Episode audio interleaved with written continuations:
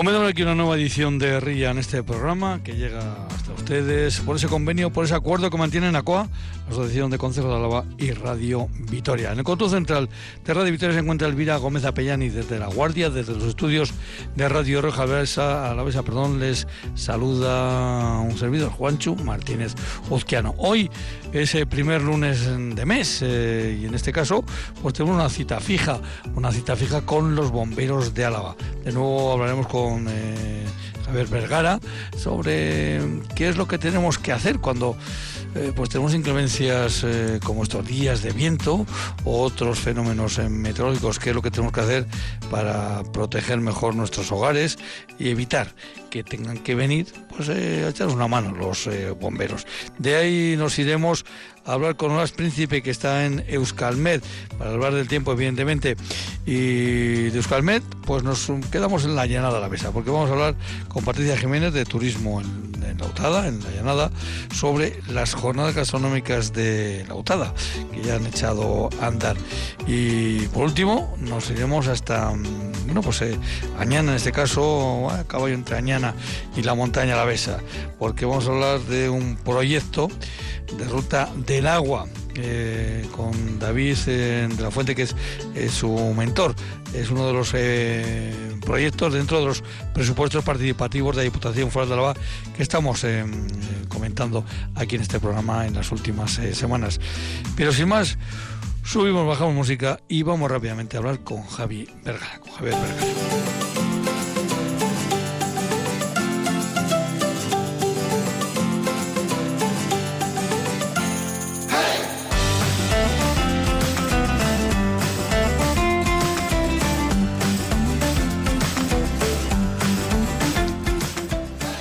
Javier Vergara, eh, Arrachaldeón, buenas tardes. Arrachaldeón, Juancho. Vamos a ver, y es que esta pregunta te la he hecho varias veces. ¿Cómo te presento? exactamente, tú estás en el cuerpo de bomberos, bomberas de Álava, pero exactamente, ¿cuáles son tus funciones? Subinspector. Bueno, pues subinspector. Por cierto, ¿ahora por dónde te mueves? Porque antes sé que estabas de, de ¿cómo diría yo? De centrocampista porque te movías por todos los eh, te movías por todos los eh, eh, todas las U6 por todos los bueno pues todos los de básicamente en Anclares es donde tenemos los servicios centrales. Y habéis tenido muchos muchas llamadas en este caso con estos vientos que hemos tenido en los últimos días bueno ha habido alguna incidencia con con el tema de los vientos tampoco algo excepcional, pero sí que hemos tenido hemos tenido movimiento, ha habido ha habido trabajo, sí. Siempre que se genera una alarma de esta naturaleza y se mueven vientos fuertes, pues tenemos trabajo, lo típico, el árbol que cae en la vía pública, eh, la cubierta del tejado que se desprende, las chapas de no sé dónde, el alero que estaba en mal estado que cae y, elementos de vía pública pues que se ven afectados, ¿no? Es, algo como pues bastante habitual eh, cuando el viento está fuerte. Se han dado cuenta los eh, oyentes que he dicho los vientos, no he dicho el viento, porque es que hemos tenido varios eh, de diferentes eh, direcciones, con diferentes eh, fuerza. recuerdo hace, bueno, pues unos días cuando se estaba dando unos muy llamativos en la costa e incluso ya dentro del territorio alavés, pues en la zona donde uno vive, pues resulta que estaban dando, estábamos dando 40 kilómetros hora las, las más fuertes. Luego mm, cambió las tornas, ¿eh? luego ya llegaron también aquí. Y mira cuáles son las cosas. Yo te ponía como te proponía como tema para charlar hoy este asunto. Ayer, sin más lejos, ayer a la mañana, cuando salgo de casa, pues veo un par de camiones de la UCI de La Guardia que estaban revisando precisamente un alero en, eh, en una de las casas de la muralla de la Guardia, porque seguramente habían, se habían movido unas cuantas tejas. Sí, hombre, eh, vientos de 40 kilómetros por hora no son vientos eh, complejos. Cuando nosotros empezamos a tener problemas es a partir de 80 kilómetros por hora. Efectivamente. 80 con rachas a veces de 100, a veces, a veces de más y claro, esos vientos ya, ya son vientos fuertes que arrean con los árboles. Si hay un árbol pues, mal estado, pues eh, lo rompe. Si no tiene excesiva eh, raíz, pues a veces los tumba enteros, otra vez lo rompe, rompe ramas. Y claro, eh, elementos de las casas, pues casas antiguas o casas que, bueno, pues tienen algún deterioro, aleros, balcones o cualquier elemento que está a punto de desprenderse, pues cuando viene este, este tipo de vientos, bien directa o indirectamente, ya porque el viento los tira, porque un elemento que el viento tira sobre ellos, pues eh, propicia caídas a, vía pública. Eh, eh, bueno, en tanto cuando no haya problema hacia las personas, pues ni tan mal, pero claro, a veces pues hay que cerrar parques, se cierran parques para que las personas no transiten por los parques, se cierran espacios públicos, pues porque hay miedo a que que haya afección a las personas en caso de que haya caída. Bueno, hemos visto estos días también una persona fallecida, ¿no? Por la caída del árbol. En, dos servicios tengo relatados pues que bomberos se han visto afectados, y han tenido accidentes. Claro, porque tú tienes que trabajar cuando hay viento y, y, te, y, te, estás exponiendo a que cuando tú estás trabajando sobre algo que ha caído, te caiga algo también a ti, ¿no? Y bueno, son situaciones que, si se pudiese, lo idílico es cerrar una zona, esperar a que pase el temporal y luego actuar, ¿no? Pero a veces pues tienes que actuar pues porque hay una afección a la vía pública, hay una afección a las personas a las actividades y en el momento de que están los vientos pues tienes que trabajar. Y trabajas eh, tratando de solucionar el problema y a su vez con riesgo de que eh, al lado de lo que estás haciendo pues te, surja algo y te, y te, caiga sobre ti, ¿no? Bueno, eh, son, son situaciones que se dan. Álava tiene diferentes situaciones, diferentes valles eh, que van muy de acuerdo con, el paisaje y con las eh, cuadrillas mismas, ¿no? Eh, y cuando vosotros escuchéis el parte de Euskalmed, pues ya podéis suponer, cuando por ejemplo se trata de viento, ¿no? Podéis suponer que UCEI va a tener más trabajo, ¿no? Bueno, eh, sí, la zona de la llanada es una zona especial. Parece que tenemos ahí una puerta que cuando entra el viento dejamos abierta y, y sí que, por ejemplo, pues en la zona de la llanada cuando vienen vientos fuertes eh, es una zona puntual que, hay más hay más actividad, no, hay más avisos y hay más riesgos.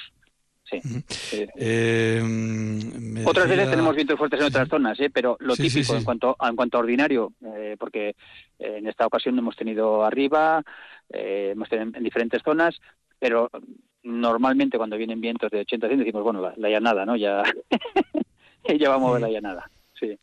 Bueno, pues la llanada se movió y también otros eh, puntos, como te decía, sí, me he encontrado yo con esos dos camiones de, del, del OCI de la Guardia a primera hora de la mañana y también me fijé que en ese momento, ya para ese momento, el municipal de la Guardia había puesto unas eh, bandas rojas, eh, rojas y blancas de esas que señalan que no se puede pasar al acceso al paseo del Collado. Evidentemente tiene mucho arbolado en, en esta villa, pero em, centrándonos un poco, ¿qué es lo que tenemos que hacer? Claro, em, cuando van a ver em, episodios de viento es cuando nos acordamos de que tenemos... Eh, o bueno, nos acordamos, a veces nos acordamos, que tenemos macetas, que tenemos eh, pérgolas, que tenemos, en fin. Em, pero claro, son cosas que... A veces no nos acordamos de retirar porque, porque no, no es algo eh, que lo identifiquemos con, bueno, pues el viento fuerte, pues bueno, pues eh, quizás ese elemento a 60 te aguanta, pero luego llega a 65 y te lo tira, ¿no? Eh, sí que es cierto que hay cuestiones claras, ¿no? Una son los parques públicos de arbolado, que cuando vienen vientos huracanados o vienen vientos de más de 80 kilómetros por hora, pues hay que tener precaución y cerrarlos y, no transitar, porque a veces creemos que todos los árboles están en una condición sana, pero bueno, no, se ve cómo están por dentro, ¿no? No se puede hacer una evaluación periódica de arbolado todos los meses o todas las semanas para ver si van a soportar. Y luego, pues tampoco sabes dónde está el límite de rotura de ciertas partes de los árboles, ¿no? Ni cómo están. Entonces, eh, como norma general, cerrar esos espacios y no transitar por espacios donde hay arbolado que podamos creer que está mal estado, pues es, una sana costumbre. No hacer deporte o no hacer actividad en sitios donde hay mucho arbolado cuando tenemos estas rechas eh, de viento. ¿no? En segundo lugar, desde el punto de vista de autoprotección en nuestra vivienda, en nuestro entorno más cercano, pues tratar de retirar tiestos, macetas o elementos que tengamos sobre ventanas que pues que puedan desplazarse y caer a la vía pública y afectar a, a las personas. Luego, pues a veces, pues eh, los propios elementos que tenemos en, las ventanas, ¿no? los parasoles de tela que igual los dejas abiertos, viene el viento y te los tira, pues recoger eh, recoger esos elementos, ¿no? Bueno, pues tratar de, eliminar cualquier elemento que sea susceptible de, con el viento, ya sea una pérgola también que tengamos en el jardín o cualquier elemento que no tenga mucho peso y que sea susceptible con el viento de poder moverse, porque a lo mejor directamente el elemento en sí no hace nada, pero indirectamente golpea sobre otro elemento y genera y genera daños indirectos, ¿no? Entonces, todo aquello que sea susceptible de moverse con viento es susceptible de ser sujetado o ser retirado de los balcones o del espacio donde, donde puede haberse afectado. Y pues eh, sillas, eh, material de, de, terraza, pues eh, mejor ponerlo a, buen recaudo, ¿no? Mejor ponerlo con recado, sí, porque mira, cuando viene el agua ya sabemos todos cómo actuar, pero cuando viene el viento no sabes dónde va a soplar y qué, y qué es lo que se va a llevar. Entonces, todo aquello que sea susceptible de ponerse en el interior de la vivienda, pues el interior de la vivienda y todo aquello que sea susceptible de ser sujetado para que no se mueva, pues estupendo, ¿no? Esa sería un poco la, la, condición. Valorar un poco también en casas antiguas, estructuras antiguas, pues lo que son los aleros, si son de madera o si son de hormigón y pueden estar un poco picados y que puede haber elementos que puedan caer. A veces las cubiertas, que descuidamos mucho también los tejados, ¿no? Podemos tener tejas sueltas o esté la cubierta un poco en mal estado, también se desprenden. Y si son pues cubiertas de, chapa que salen y que tienen, a veces vemos eh, que sopla un poco de viento y que golpea la chapa, pim pom, pim pom, pues ¿qué pasa? Pues que te algún tornillo que ha saltado y tal, y, no pasa nada, simplemente está golpeando, pero el día que viene el viento fuerte ya toda la chapa, toda la chapa sale fuera, ¿no? Entonces, todo lo que sea susceptible de, tener un fallo, el día que sopla un viento normal y que estamos viendo una condición un poco diferente, pues cuando sople fuerte eh, podemos tener una desgracia. Además hay una cosa que se que, ocurre, por ejemplo, en muchos de nuestros pueblos, en zonas de calles estrechas, eh, que el viento a lo mejor tiene una dirección. Pero esos rebotes que hacen las calles resulta que, que, te puede venir del otro lado, ¿no? Sí, a veces, eh, fíjate lo que es curioso, a veces eh, en determinadas localidades, según como el viento y en determinadas calles, el viento acelera por efecto Venturi. Cuando coge un estrechamiento, lo que hace el viento es acelerar y precisamente coge más velocidad que, en una zona descubierta. Y creemos que a lo mejor en una calle de un pueblo estamos más protegidos y precisamente lo contrario porque sopla más viento que, que fuera. ¿Cómo puede ser esto? Bueno, pues por efecto Venturi, que el propio viento propicia en, estrechamientos que se encuentra en su transcurrir, ¿no? Y a veces ocurre esto. Pues, pues me quedo, me quedo con ese efecto Venturi. Ya lo voy a comentar cuando aquí. Voy a quedar, voy a quedar yo estupendamente. Además, eh, como que también a nivel general, eh, que, también a nivel general los relieves topográficos lo hace, ¿eh? y que bueno, es un efecto también que nos encontramos a veces en los incendios forestales. Y dices, bueno, aquí el viento sopla ahí, pero cuando llega este estrechamiento acelera, ¿no? Y, bueno, pues, el agua la ves, el viento no lo ves. Eh, lo sientes, ¿no? A veces cuando te pones delante, pero no lo puedes ver. Si lo pudiésemos dibujar de colores, pues veríamos cómo acelera y desacelera en determinados sitios. Pero claro, es, más complejo. El agua es más, más visible, es más predecible, el viento es menos predecible, pero está ahí. Hemos hablado de viento, pero también podemos hablar de cuando se prevé que va a haber un, bueno, pues una cantidad importante de, agua, una tormenta. Eh, también tenemos que tener el mismo cuidado, ¿no? Con todos esos elementos que hemos comentado. Así es, exactamente igual. Una, una tormenta es tanto o más, porque no sabemos si puede caer agua, cuántos litros de agua puede caer, incluso puede, puede caer eh, granizada, ¿no? Y, una cubierta pues con mucha suciedad o una bajante que se pueda ver obstaculizada por la suciedad, pues va a propiciar una mayor carga de agua, de granizo en cubierta, al final es peso y eso produce un deterioro que puede también hacer, eh, puede propiciar el colapso de, de cubierta. son, son cuestiones a tener en cuenta. Cuando preveemos una tormenta, de fuerte viento, que puede caer mucha agua, eh, que puede granizo, además de los elementos que estamos hablando de sujeción, de, eliminar elementos que pueda llevarse el viento, hay que tener en cuenta que si va a caer agua puede caer granizo, pues también las bajantes, eh, hay que limpiarlas. Eh, las recogidas de agua en el suelo, lo que son las arquetas, pues limpiarlas, porque se llenan de hojas o se llenan de porquería, pues luego no van a poder eh, digamos, eh, tragar todo el agua que está cayendo y eso pues va a propiciar que haya una subida de nivel en ese punto y esa agua se nos meta dentro de la vivienda o en otro sitio, pues bueno, todas esas cosas hay que tener en cuenta siempre. Mm. Em, Javier, vamos a soñar por un momento. A soñar. Eh, sí, sí, sí, sí. Vamos a soñar y vamos a pensar que nieva. Eso que, que, antes ocurría cuando uno era chaval y parece que ocurría, ahora, no sé qué pasa. cada vez es más difícil, ¿no? sí, sí, sí, sí. Ahora parece que estamos reñidos, no sé qué pasa con la nieve. Bueno, pues vamos a soñar que, que, bueno, pues que en este invierno que nos acerca, estamos avanzando en, el, en este otoño, que, en fin, que, tenemos una nevada. Ante una nevada, también, ¿qué es lo que tenemos que... Mm, ¿Qué previsiones son fundamentales en el entorno de, nuestro, de nuestra casa, de nuestro hogar? En fin, ¿qué es lo, qué es lo que tenemos que, que, que, eh, vigilar? Vale, pues eh, la nieve es agua, pero es agua solidificada que eh, un litro de agua pues es un kilo, es un kilo. Entonces a veces una nevada copiosa es un peso que está cayendo sobre un elemento, sea una cubierta o sea cualquier otro elemento. Por lo tanto, el primer aspecto a tener en cuenta es eh, la sustentación de aquellos elementos que pueden estar deteriorados. Una cubierta en mal estado, pues cuando se ve sometida a una nevada copiosa que está sobre ella, pues es una carga eh, sobre el elemento es una carga de peso que, puede hacer que a veces y, ocurre a veces pues que los techos se acaban acaban colapsando de acuerdo eh, eso en cuanto a lo que es el cuidado un poco de la, de la estructura del edificio en el que estamos un edificio antiguo es un edificio que puede tener eh, problemas.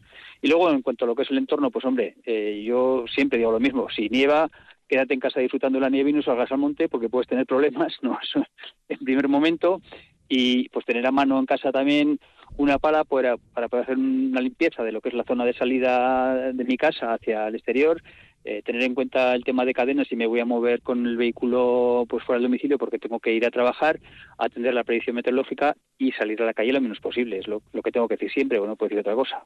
¿De acuerdo? Y luego también eh, supongo que em, vigilar efectivamente que, que en el tejado, pues en fin, eh, sobre todo, claro, no nos vamos a subir al, al tejado de, casa, eh, pero igual en algún cobertizo, en alguna cosa que es más, eh, eso digamos, que está más a mano, más, lo tenemos ahí a mano, más accesible. Eh, eso es, eso que vemos a veces de, de provocar que corra la nieve, no sé si es buena idea. Bueno, no, no, no, la, la nieve, salvo que sea una necesidad, es mejor dejarla estar. Que vaya ya por su cuenta, que, que vaya, ya... por su cuenta, así es, así es. Salvo que sea una urgencia o necesidad que haya que hacerla correr porque vemos que puede colapsar algo, que en su caso había que hacerlo, pero hay que tener en cuenta también que echar agua para que algo corra es echar peso. Eh, la, posibilidad mejor de que corra pues es en su caso echar sal, ¿vale? Pero echar agua pues tiene puede tener sus complicaciones también sobre una curvita que está llena de nieve. hay, que saber hacerlo. Eh, eso te iba a decir que mm, estos mm, cosas que aparecen en, continuamente en, internet, de, em, que lo mismo te enseñan a freír un huevo frito em, que, hacer correr la nieve, eh, casi mejor lo dejamos, ¿no? Hay que tener mucho cuidado con las ocurrencias de la gente. Sí, sí, hay cuestiones eh, que, que desde un punto de vista técnico pueden hacerse, pero eso aplicarlo a la generalidad puede tener sus complicaciones, ¿de acuerdo? Entonces hay que no digo que no se pueda hacer, pero hay que saber dónde hacer y cómo hacer, ¿vale? Y no vale hacer de cualquier manera. Entonces hay que tener un poco cuidado con estas cosas. Yo no puedo dar consejos que en un momento determinado pueden ser contraproducentes, porque falta tener un conocimiento técnico de dónde lo estamos haciendo y cómo lo tenemos que hacer es mejor, eh, en fin, eh, escuchar a los eh, profesionales, en este caso los bomberos, bomberas de lava, y no recurrir a los tutoriales de las ocurrencias de, internet, en la que a lo mejor resulta que hacemos correr la nieve y nos quedamos sin coche, porque la hemos desviado. o, o más abajo generamos una helada que, que no hay quien la, quien la sostenga. Efectivamente. Bueno, pues son inclemencias del tiempo que, claro, em, que es normal que las tengamos. el viento, por este episodio de, viento, eh, acabamos de tener este y pues quién sabe si la semana que viene pues volvemos a tener algo, algo similar. Eh, dicen la gente mayor que cuando hay mm, unos días de, de una determinada dirección del viento, dice, ese tendrá que volver. Eh, el que va el que va del norte eh, al sur eh, subirá luego del sur al norte. Eh, otras cosas no o sea que que hay, que, hay, que, hay que estar eh, previsor. Es curioso todos los vientos, sobre todo en algunos eh, pueblos como, en el que uno vive, ¿no? que, mm, que por la forma de la estructura del pueblo, pues eh, es curioso que, que, a un lado del, del pueblo, a un lado de la muralla, pues estemos sufriendo el viento y los del otro lado ni se enteren, ¿no? es eso, pero bueno, también a ellos les, les puede pasar. Pero son cosas eso, que hay que tener en cuenta, efectivamente, eh, ese efecto Venturi que yo no sabía cómo se llamaba, pero sabía que, algo había, eh, hay que tenerlo en cuenta también en, determinadas ocasiones en, nuestros pueblos, pues eso, cuando tenemos calles más estrechas, calles que, en fin, que, em, que eh, transversales, que, eso es que, depende cómo el viento, va a un estrechamiento, va a un aceleramiento y lo desvían hacia un lado o hacia otro. Pero sobre todo yo creo que es, eh, no sé, pues tener en cuenta siempre, eh, bueno, pues a los profesionales. Por cierto, hablando de profesionales, eh, supongo que te tocaría también estar en la semana de prevención de, de, incendios que se celebraba pues prácticamente hace un par de semanas, ¿no? Bueno, pues no, no, no, no he estado porque me ha tocado ir a la República Dominicana a hacer una colaboración, sí, en, asesoramiento en tema de incendios forestales a través del MITECO y, he estado por allí unos días, entonces eh, no me tocó, tocó así un poco de bueno, pues, y no pues, pude estar. Pues mira, yo desconocía esto de la República Dominicana, pero claro, me, has abierto un, eh, eh, un ramal de, preguntas. Em, porque, claro, ¿los bosques son parecidos? No, los bosques son diferentes porque la vegetación es diferente y además la climatología también es diferente. Pero sí que eh, hay una cosa que es común y que ellos están viviendo episodios eh, de temperatura extrema más prolongados y que episodios de sequía también más prolongados que no estaban acostumbrados a vivir en aquellas latitudes. Entonces, sí que la vegetación es diferente, eh, sí que la humedad es diferente del entorno, pero también es cierto que aun con esas y no habiendo tenido grandes eh, sorpresas desagradables en el ámbito de los incendios forestales, están empezando a ver comportamientos de incendios forestales que hace años no veían. O sea, también está cambiando la cosa. Bueno, esto es eh, ley, ley universal, por lo visto, de que vaya cambiando las, situaciones, pero eh, eso, me, claro, yo estaba pensando la gran diferencia que puede haber del tipo de bosque, el tipo de, arbolado, el tipo de, maleza que tenemos eh, aquí en Europa, a la que puedan tener ellos, y entiendo que también la forma de atajar un, un incendio, una de las de los temas a tener en cuenta es precisamente ese, ese tipo de... Eh, supongo que no será lo mismo, eh, no sé, un incendio en un bosque, en un pinar, a un incendio en, no sé, que, el tipo de, de, arbolado sea, sea diferente, ¿no? Sí, pero eso también nos pasa a nosotros. No tiene, no, tiene la misma incidencia un incendio en un pinar que en un robledal que en un ayedo. Eh, el ayedo normalmente lo usamos incluso de refugio porque le cuesta más quemar, es más resistente y el pinar en verano pues quema, quema muy bien, ¿no? Ellos también tienen una vegetación más tropical, con mucha más humedad. También es cierto que la época húmeda pues es más húmeda, la época seca es más seca, pero también cuando seca, seca y cuando lleva un tiempo sin llover, pues como toda vegetación eh, entra, en, entra en estrés, tiene falta de humedad y cuando ocurre un incendio en esa situación, pues el incendio va más rápido. Pues porque eh, al final, si por, e indistintamente el tipo de vegetación que sea, más resiliente o menos, cuando esa vegetación se ve sometida a un estrés por falta de agua, pues es, es, más fácil que cuando hay un incendio, pues el incendio porra, vaya más rápido, ¿no? Entonces, esa es una situación que, aun siendo diferente la vegetación y siendo más complicado que un incendio sea tan violento como los que tenemos aquí, que es muy difícil que lo sea, pero están viendo cómo el comportamiento pues tampoco es como era antes. Y antes los incendios eran más pacíficos, ellos quemaban el monte, quemaban pues, para cultivos y hacían mil quemas y era soportable eso y los podían parar y ahora pues nos mostraron imágenes de incendios que han tenido pues que el comportamiento era era un poco un poco difícil. Sí. Sí está cambiando, está cambiando un poco todo. A ellos les viene más tardío que a nosotros. No, eh, el trópico no van a tener de momento los incendios pues que estamos viviendo en otras latitudes, pero quién sabe si el día de mañana los pueden tener así o no. Si esto sigue así, ¿no? Bueno, pues mira, se me ocurre que tal vez uno de los temas que podamos eh, hablar dentro de, de unos meses, los trabajos que hay que hacer en invierno para eh, evitar incendios de verano, y, y sobre todo eh, si los hay, pues que el trabajo que hayamos eh, realizado no sirva para, poder controlar antes. Eso es, porque podemos controlar antes o porque los daños eh, van a ser menores tanto al medio ambiente como a las poblaciones. Eso está claro que el trabajo del futuro viene por una anticipación y una tarea preventiva. Es, evidente. Pero en todos los pues aspectos, ¿eh? no solo en el tema de incendios forestales, sino en el tema de vientos, grandes nevadas o grandes riadas, eh, creo que lo que nos llega, la emergencia del futuro que nos llega, requiere de anticipación y de tomar medidas para que bueno los daños a la población sean los menores y de divulgar e informar a la población en cómo comportarse ante este tipo de situaciones que nos van a venir. Creo que ahí tenemos un tajo importante, todos los servicios de emergencias que trabajar de cara al futuro. Es decir, la respuesta está muy bien, pero hay emergencias en las que hay que empezar a trabajar antes de que, de que esto ocurra.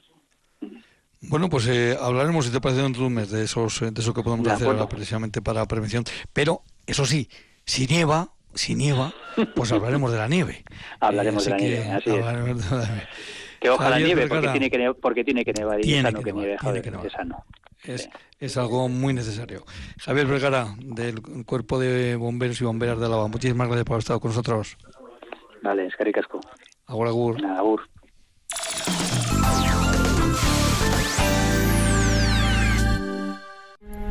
Mañana en ETV2, en la noche de... Nuestra causa es hoy la misma que en 1940. Sobrevivir y resistir. En los momentos más oscuros, una voz subversiva y valiente encendió la luz de la esperanza. Hemos alzado el estandarte de la dignidad humana y lo seguiremos haciendo. La voz de la resistencia. Mañana estreno en la noche de...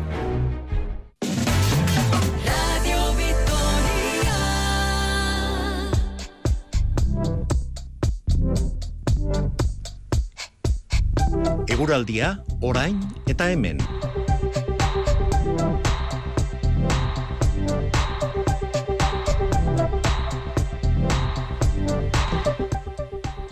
Hola, es príncipe. Arrachaldeón, buenas tardes. Hola, Arrachaldeón. Eh, porque tú no has cenado, ¿verdad?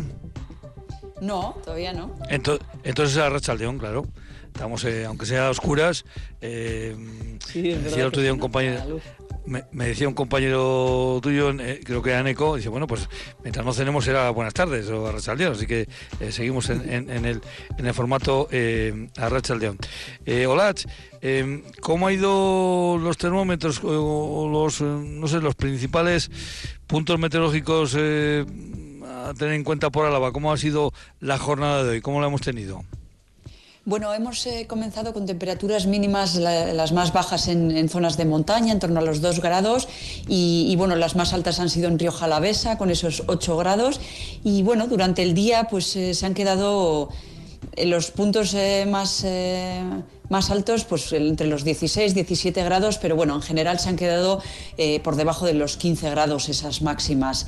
Eh, en, estos momentos se están produciendo algunos chubascos, han entrado por la tarde, la mañana ha sido, ha sido tranquila y bueno, en algunos puntos como, como en Amurrio se han registrado 8 litros por metro cuadrado en una hora, así que algunos chubascos han sido pues algo más intensos, pero bueno, sí que es verdad que, que están siendo puntuales, no, no está lloviendo en todos los sitios y, y bueno, la verdad es que así continuaremos, ¿eh? con, con todavía con algún chubasco eh, de cara a las próximas horas y, y bueno, eh, ese- esa probabilidad de lluvia, aunque no lloverá en todos los, los puntos. Y esto, vamos, nos sirve para, para enlazar la jornada de hoy con la de mañana. Quiere decir que, que esa Eh, va a ser la situación de, de enlace. Sí, de cara a mañana, bueno, esta, esta noche, aunque ahora tengamos nubes más compactas, eh, se abrirán claros y bueno, la noche será fría, de, de hecho los termómetros pueden bajar de los 0 grados en algunos puntos. Y así que el amanecer será frío y las temperaturas máximas mañana pueden quedarse algo más bajas, eh, en general entre los 10 y los 12 grados en muchos puntos. Eh, mañana en general veremos más nubes, irán aumentando durante la mañana y el cielo estará más tapado. Y también tendremos eh, esa probabilidad de chubascos, sobre todo durante la segunda mitad del día, al igual que hoy. Y, y, bueno, eh, incluso esos chubascos en algún punto podrían ser tormentosos, aunque bueno, serán más bien eh, más cercanos a la, a la costa esas tormentas. ¿eh? En general aquí eh, serán más bien chubascos y eh, de cara al viento soplará del suroeste al comienzo con algo de fuerza, se hará notar, pero de cara al mediodía, eh, durante la tarde, soplará más de componente oeste y lo dicho, las temperaturas máximas se quedarán un poco más bajas. Pues más bajas que hoy, esos eh, chubascos que pueden aparecer. Eh, en líneas generales, no sé si tenéis hecha una visión para, para la semana. ¿Va a ser una semana con, con grandes cambios o, o vamos a estar en esta situación de eh, chubascos mm, no muy no muy importantes, vientos? ¿Cómo? No sé si tenéis hecha una visión para, para esta semana, si hay algún cambio Bueno, así importante en breve. No, la verdad es que estas próximas jornadas, eh, bueno, seguir, eh, pasarán algunos frentes, eh, tampoco serán muy, muy activos, pero, pero bueno, sí que pasan sobre todo eh, por el mar y, y, bueno, los, los chubascos más activos sí que se quedan en, cercanos a la costa, pero bueno, también al interior pueden, pueden llegar esas precipitaciones. Y bueno, en cuanto a las temperaturas, eh, el miércoles, por ejemplo, entra viento del sur y subirán eh, otro poco, pero bueno, las, sí que es verdad que las mínimas ya van bajando bajando, eh, tendremos esas primeras heladas, incluso la cota de nieve también baja, pero bueno, sí que es verdad que esos chubascos van a ser bastante puntuales y bueno, no, no podemos hablar de, nieve todavía, eh, porque sería muy puntual. Eh, así que, bueno, pues seguiremos con esta tónica de, algunos chubascos, también momentos más tranquilos y, bueno, ambiente algo revuelto, digamos. Pues fíjate, eh, hemos despedido hace un momento con, eh, Javier Vergara del Cuerpo eh, de bomberos y bomberas de, Álava, eh, que hablábamos de a ver si podemos hablar en los próximos programas con él, que nos habla de consejos que tenemos que tener ante situaciones climatológicas adversas, como se suele decir, o, bueno, o pronunciadas. a ver si hablamos de nieve, podemos hablar de nieve un día. Bueno, pues parece que de momento em, lo van a dejar en meramente anecdótico, ¿no? lo de la nieve. Sí, eso es. Aunque baja la cota de nieve, esta noche pueden situarse entre los 1.300, 1.500, mañana 1.200, 1.400, pero lo dicho, los, los chubascos pues van a ser bastante puntuales, así que bueno, no dejarían gran cosa de dejar. Pues que se pasó las que, tenemos muchas ganas de que nos habléis de nieve, ¿eh? de verdad, que tenemos muchísimas ganas. Pero bueno, eh, tiempo a tiempo y, ya llegará. Hola, no sé si estarás mañana con nosotros, si es así, pues eh, esta mañana, si no, pues, pues hasta la próxima. Así que Sí, mañana estaré con vosotros. Mañana estaremos. Viararte agur. Viararte agur.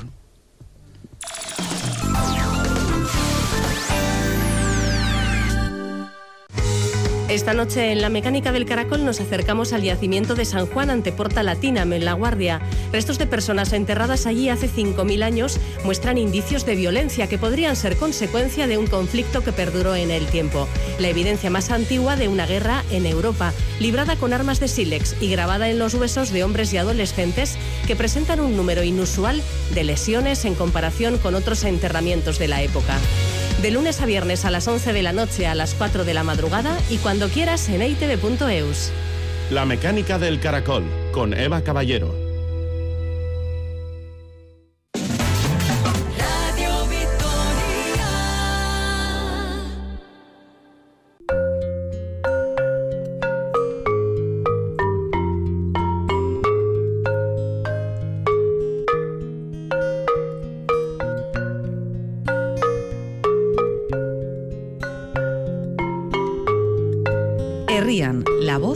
Nuestros pueblos y cuadrillas en Radio Vitoria.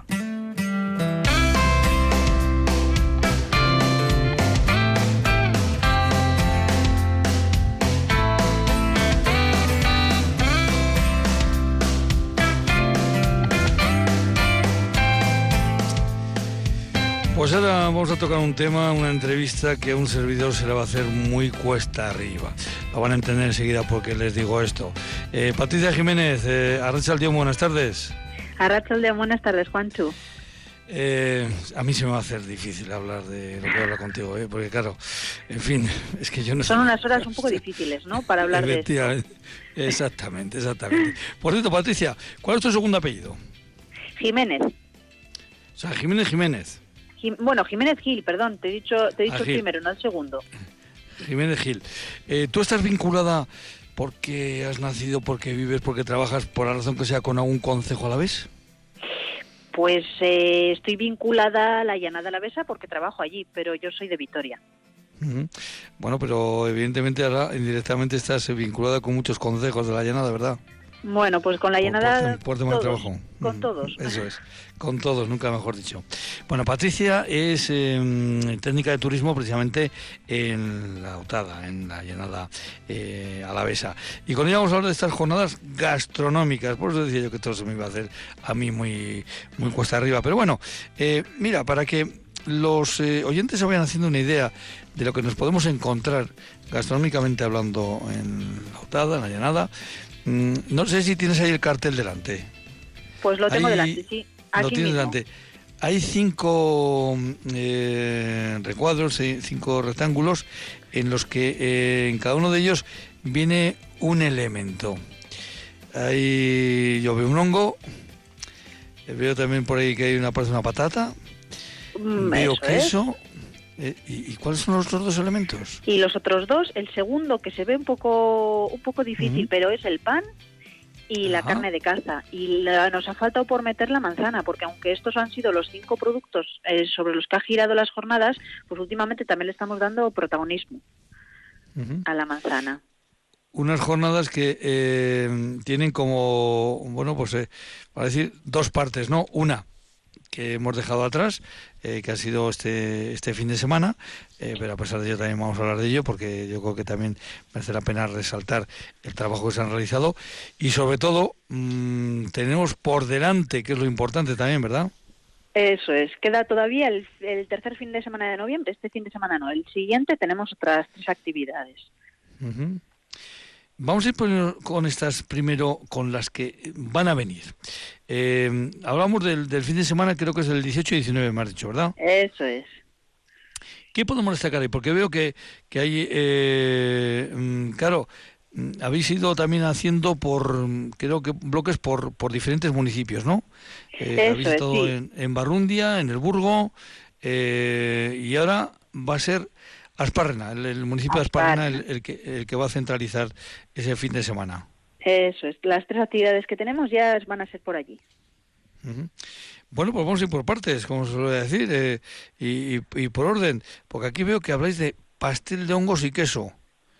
no te digo yo que esto, esto va a ser durísimo, esto va a ser durísimo. Pues sí, y a mí la verdad es que me llama mucho la atención y no sé, yo soy celíaca y no voy a poder ir porque porque no me lo voy a poder comer después, pero vamos, ese es el único motivo, porque por probar mm, tiene que estar buenísimo. Es que además mm, es un, un taller en el que nos dicen que, que vamos a aprender a combinar estos dos elementos, una receta dice sencilla, divertida y exquisita que podrás reproducir en casa.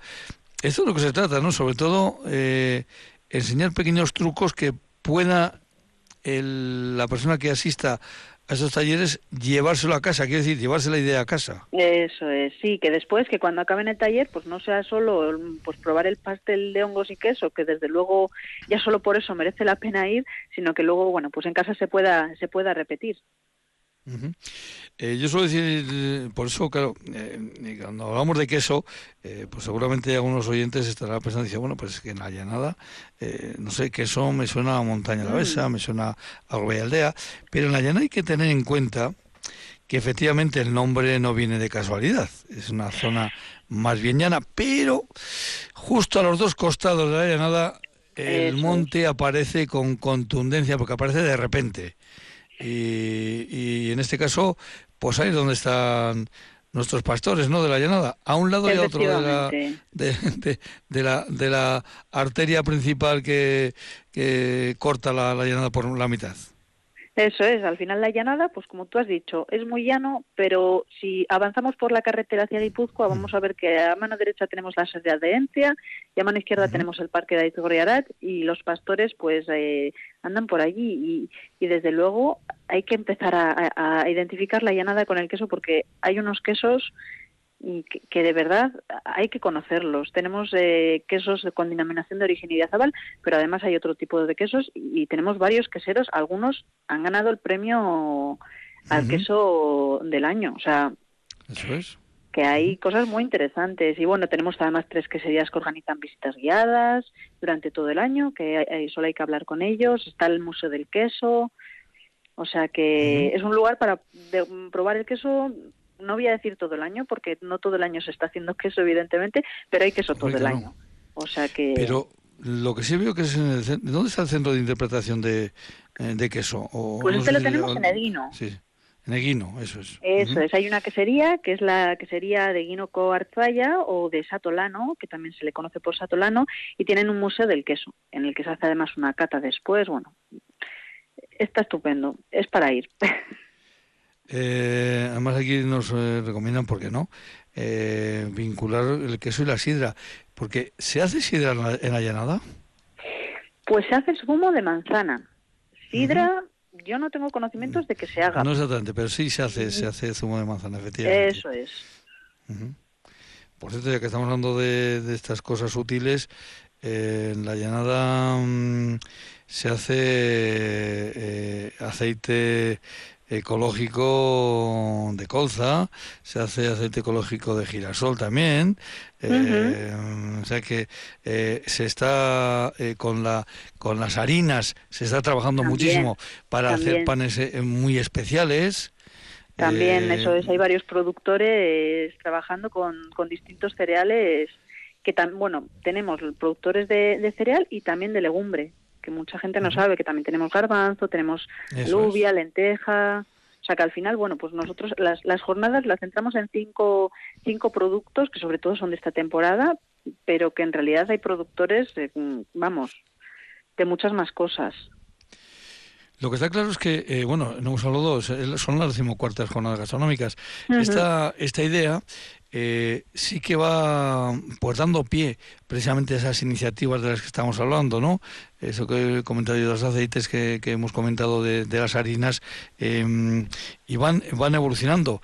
E incluso, bueno, pues el, el, pollo de caserío, pues también, Que, tiene su, su protagonismo. Además, seguro que va a tener su protagonismo porque me parece que hablamos eh, eh, del día 19, creo que hablamos de Marutegui. En Marutegui, eso es. Allí tienen, bueno, si vas al restaurante te encuentras con los pollos mismos corriendo alrededor del caserío. o sea que ellos luego se puede gustar en el restaurante y venden también. Eh, además, eh, em, en la, información se habla de un caserío de cuento. Bueno, pues eh, tiene, tiene su parte exactamente de cuento. Y además tiene un paisaje muy, muy espectacular en su entorno.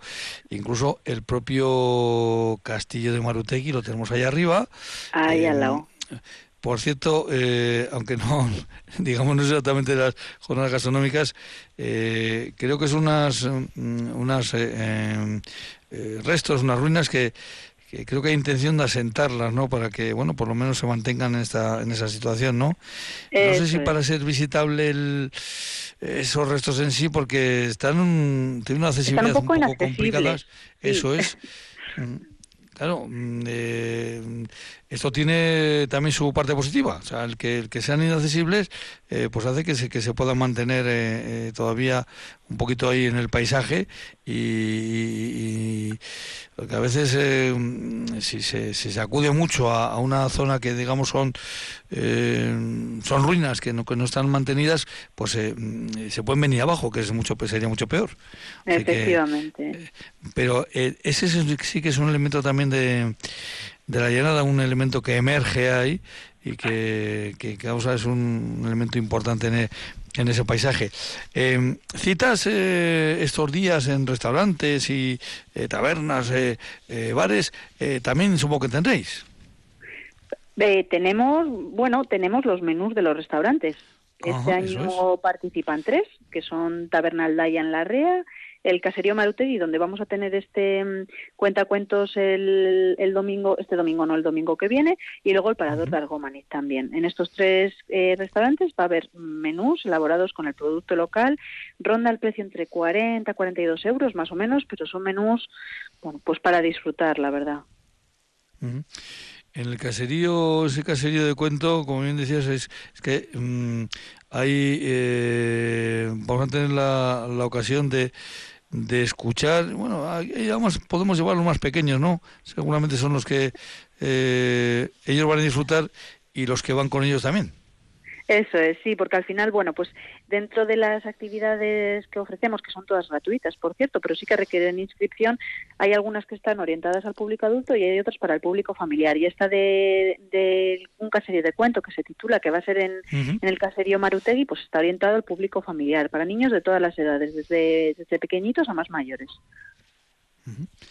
Los menús, evidentemente, que estamos hablando en estos, en todos estos restaurantes, en todos estos eh, locales, pues son, evidentemente, con el, el kilómetro cero por, eh, por emblema.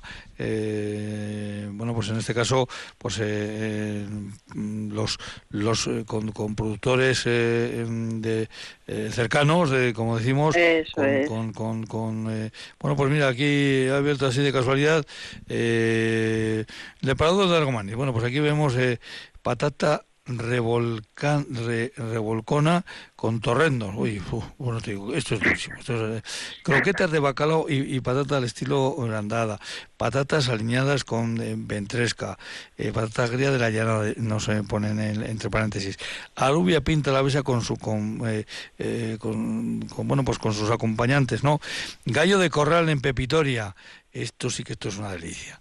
Y luego helado de queso eh, con gotas de moscatel y, tierra dulce, pero sobre todo helado de queso, porque evidentemente estamos hablando de, quesos de, la, de la llanada, que hay unos cuantos eh, productores, porque decíamos antes que uno puede pensar, ¿no? la llanada no, no, pero que la llanada enseguida tiene el monte a un lado y a otro y hay em, diferentes productores de, de, eh, de, mm. queso y también de, de otros elementos. Bueno, pues lo que son las cosas, las... Eh, decimocuartas jornadas eh, gastronómicas, que como hemos dicho han tenido ya un avance este pasado fin de semana. ¿Qué destacaríamos de, de, los talleres que, que, hemos tenido? Y eh, fíjate, ahora, ahora yo os voy a decir, a tu media hablabas de, de zumo de la manzana, precisamente ha habido uno, un, un, taller de elabore y degusta tu propio zumo de manzana. Eso es, hemos tenido un taller familiar el sábado a la mañana para, para hacer zumo de manzana con manzana de la llanada, claro. Y, luego, pues, un eh, éxito. más talleres en, eh, en, el Burgo, porque se fue en Barrundia, y en el Burgo también tuvimos otro taller, ¿no? tuvimos un taller de batch cooking, esto que está ahora mucho de moda, que bueno, igual nuestras abuelas eh, ya hacían de esto, ¿no? Que al final consistía pues en, en, hacer varias preparaciones, ¿no? En un día de la semana, pues para tener ya los platos para, para el resto de la semana. Aunque no le llamaran así. Aunque no le llamaran así. No, tendría otro nombre, seguramente, pues hacer la comida para la semana. Seguramente sería más sencillo. Oye, y los choripanes eh, del domingo, pues eh, eran unos choripanes especiales, porque la harina era una harina muy concreta. Era la harina ecológica de la nirina, eso es. Mm. un proyecto súper chulo también que, bueno, fue un taller que hicieron los peques también en, en la taberna Aldaya, en Barrundia, y, bueno, los pudieron hacer allí mismo, amasando el pan y, y luego pues probándolos, claro. Patricia, eh, para ir terminando, eh, ¿qué es lo que tiene que hacer la gente que se quiera apuntar? Eh, que se quiera apuntar a esto y que se quiera apuntar a cualquiera de las actividades que gestionéis desde, desde Turismo de la Lautada. Pues mira, te digo, para apuntarse a cualquiera de las actividades, bueno, para informarse simplemente de estas jornadas, tenemos una página web que es visitlautada.com, perdón, que siempre me equivoco, es visitlautada.com y ahí en el apartado de noticias tenemos toda la información sobre las jornadas gastronómicas con unos links a unos formularios para apuntarse en las actividades. Luego ya sí que, eh, bueno, allí se puede descargar mismamente el folleto y en el folleto eh, vienen los menús de los restaurantes y viene el teléfono también para hacer la reserva, porque bueno, eh, quizás si vamos sin reserva pueden servirnos el menú, pero es mejor garantizarlo. Entonces nosotros siempre recomendamos reservar es mejor para las dos partes, eh, para el que va a reservar y, y también para el de la persona del restaurante, pues para poder eh, organizarse eh, mucho mejor. Pero hay que decir que, que también, pues en, en abocolautada.eus sí que podemos encontrar información de todas estas actividades y sobre todo de las actividades, digamos, de, de, todo el año, ¿no? Las que vais realizando en la UTADA. De hecho, no sé si es cada... ese mm, eh, boletín informativo, nunca mejor dicho, con todas las actividades que hay en la, en la llanada, que hacéis, no sé si es cada semana o cada 15 días, ¿cómo es esto? Pues tenemos dos boletines en Llanada la Besa. Tenemos uno que sobre todo que mandamos de manera quincenal y sobre todo es para la gente, em, bueno, pues de la cuadrilla, ¿no? Para informarse de las actividades que se organizan en los pueblos, pues de teatro, de charlas. Y luego tenemos un boletín turístico que eso lo enviamos una vez al mes mm, pues para hablar de rutas que tenemos de eventos que se realizan bueno es más cortito más conciso y sobre todo pues para la gente que quiere conocer la llanada alavesa. Y se darán cuenta lo variada y completa que la llanada la besa, porque hay muchas cosas diferentes en muy poco espacio de, terreno. Eh, ayer me hablaban, eh, fíjate con las cosas, ayer bueno pues participaba o, colaboraba o organizaba de, todo un poco en la marcha que se realizaba entre las cuadrillas de, de Río Jalavesa y de Montaña Lavesa, en esa marcha de la Bastida a Peña Cerrada. Y cuando íbamos a salir de San Ginés en, en la Bastida, pues eh, había allí un grupito que estaban hablando de lo bien que de lo que habían disfrutado la semana anterior en una ruta de ermitas en el Burgo una ruta de, tres ermitas. Bueno, pues estaban eh, todavía relamiéndose una semana después de lo que habían disfrutado en esa, en esa visita. Eh, como digo, la llenada a la vista también es una zona por, por descubrir. Es mucho más completa que lo que nos puede parecer cuando pasamos por la eh, carretera. hay, que, hay que abandonar la general y meterse y meterse en las laterales. Nunca mejor eso es porque a los dos lados hay un montón de cosas para ver.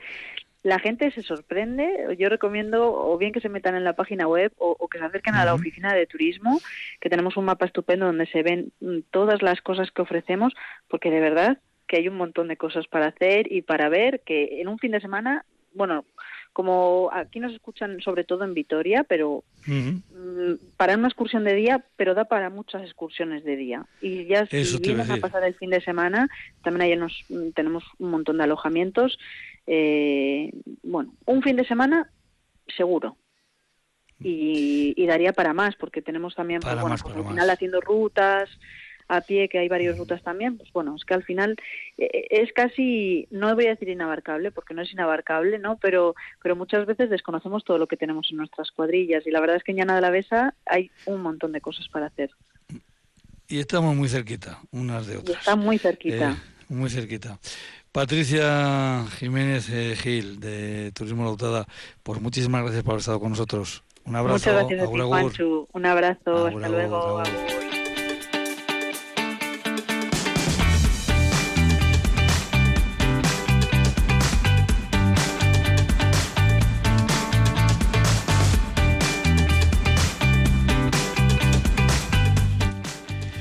Y vamos de la Utada, de la Llanada, a Añana. Eh, vamos, por cierto, a un punto de Añana, ya van a entrar enseguida, en el que eh, toca con, con Montaña la Besa. Pero bueno, vamos a ir por partes.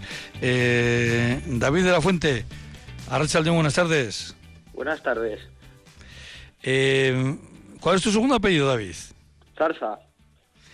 Eh, ¿Dónde te vinculamos? Eh, porque aquí una pregunta que hacemos siempre es si nuestro invitado, pues está, eh, invitado invitada, está ligado porque ha nacido, porque vive, porque le cae bien a un concejo a la vez. ¿A ti por dónde, por qué poblaciones te, podemos ubicar? Pues el pueblo en el que yo vivo se encuentra en el municipio de Zambrana. Es un pueblo más muy pequeñito que se llama Berganzo. Merganzo, que tiene evidentemente concejo y junta administrativa también. Así que ya lo hemos, lo hemos ligado. Y Berganzo, claro, eh, uno cuando sale de Zambrana y se va por allí, eh, pues al Taco del Fierro y empieza a subir para allí, eh, ¿cuándo llega, dónde, eh, dónde se entra, en qué punto se entra en la montaña la Besa? Sería pasando Berganzo, donde se podría decir dónde acaba la ruta del agua, donde está la catarata de en Payueta. Eso te iba a decir, porque claro, es por eso decía yo que vamos a hablar de un sitio de Añana, pero que está ya colindante, colindante con, con, con Montaña Alavesa. Y además vamos a hablar de un proyecto que precisamente está ahí, de la ruta de, la Guaya. Este es uno de los eh, proyectos em, que se ha presentado dentro de los presupuestos participativos y que necesita el apoyo sobre todo de las gentes de, de. Eh, esta es una propuesta, ya lo explicamos en su momento, con algún otro proyecto del que ya hemos hablado, que estos proyectos se presentan a nivel personal, quiero decir, eh, no lo puede presentar un ayuntamiento, una asociación o, una agrupación de vecinos, sino que se presentan a nivel personal.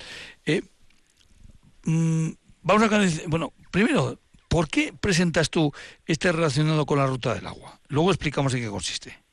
Eh, pues porque al final, como vivo en Berganzo y es donde está la ruta del agua y estoy estudiando ciencias ambientales, es un tema que me ha interesado siempre y me gustaría que se mejoraría cómo se encuentra ahora mismo la ruta del agua.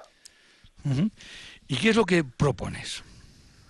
Pues sería, pues, como sería el ejemplo del Ureder, eh, sería delimitar el aforo de la ruta, porque está habiendo se está perdiendo bastante el hábitat de lo que es la ruta del agua y se está, está bastante, viene un turismo bastante masivo, viene bastante gente y al final sí hay turismo que viene a hacer la ruta del agua, pero hay bastante turismo que también viene a bañarse en las pozas y por ejemplo, pues eso al hábitat le hace bastante daño.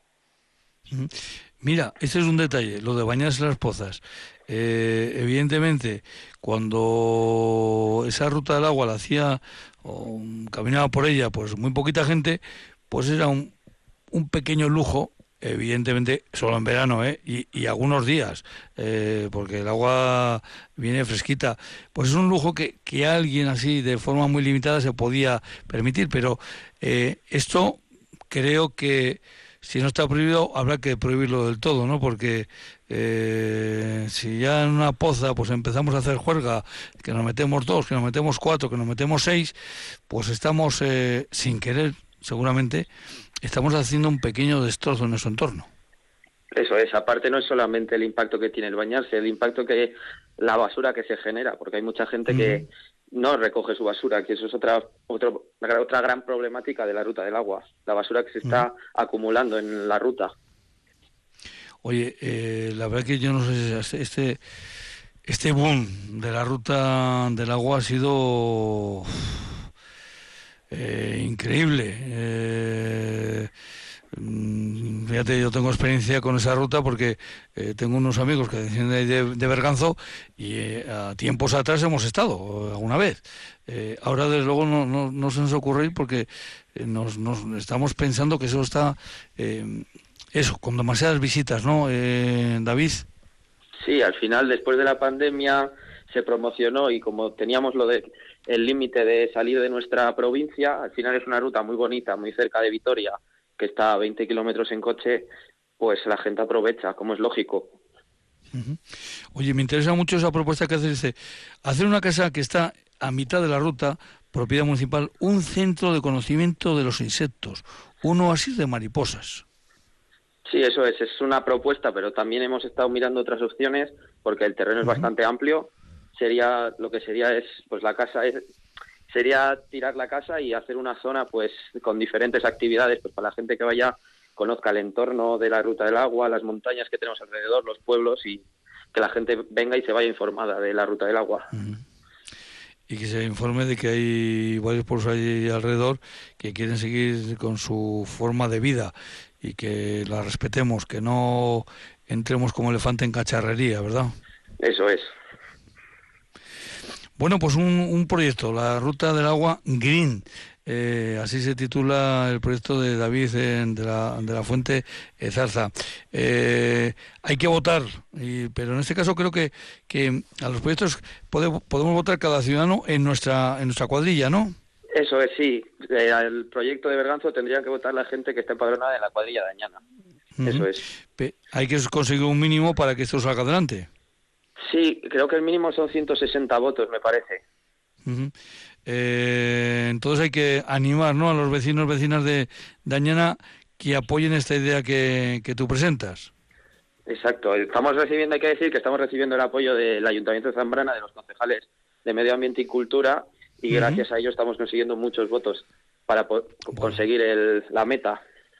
Pues hay que, hay que empujar entre todos y que la próxima vez que, hablemos con, con, David sea para eh, decir que, ese proyecto va adelante y que en este caso sobre todo, bueno, pues va adelante eso para que sea una zona respetada por todos los que vamos o los que puedan ir y que vayamos, como se suele decir popularmente, de pocos en pocos, que no hace falta ir en tropel, ¿verdad?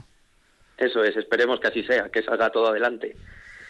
Bueno, pues ah, es, un proyecto que, como decimos, eh, viene eh, presentado por David de la Fuente Zarza, vecino de Berganzo, así que interesado por doble vía, porque es vecino y porque está estudiando ciencias eh, ambientales.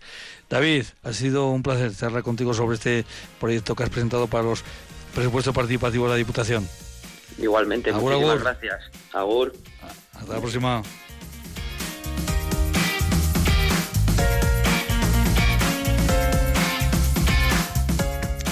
Y con el tiempo sobre los talones, pues despedimos este Rian de hoy, eh, dando las gracias de nuevo, como no, Alvira Gómez Apelláñez, que ha estado en el control central de Radio Victoria, desde la Guardia les habla y les desea una feliz noche un servidor, Juancho Martínez Esquiano. Mañana, a las 8 de la tarde, volvemos aquí, en Radio Victoria, Herrían, por ese acuerdo que mantienen ACOA, la Asociación de Consejos de Alaba y Radio Victoria. Hasta mañana, Viararte, Agur Agur.